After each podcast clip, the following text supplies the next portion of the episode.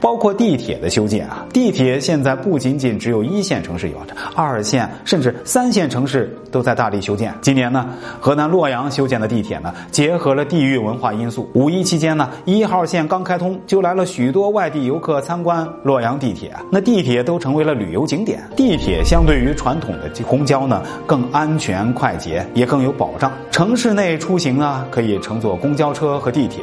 远行呢，可以坐火车、高铁，还有飞机。现在的票价也不算太贵，所以啊，出行有更多的选择，舒适度呢也不亚于自驾。所以啊，汽车就成了可有可无的代步工具。以上呢，我为大家列举了人们越来越不想购买汽车的原因。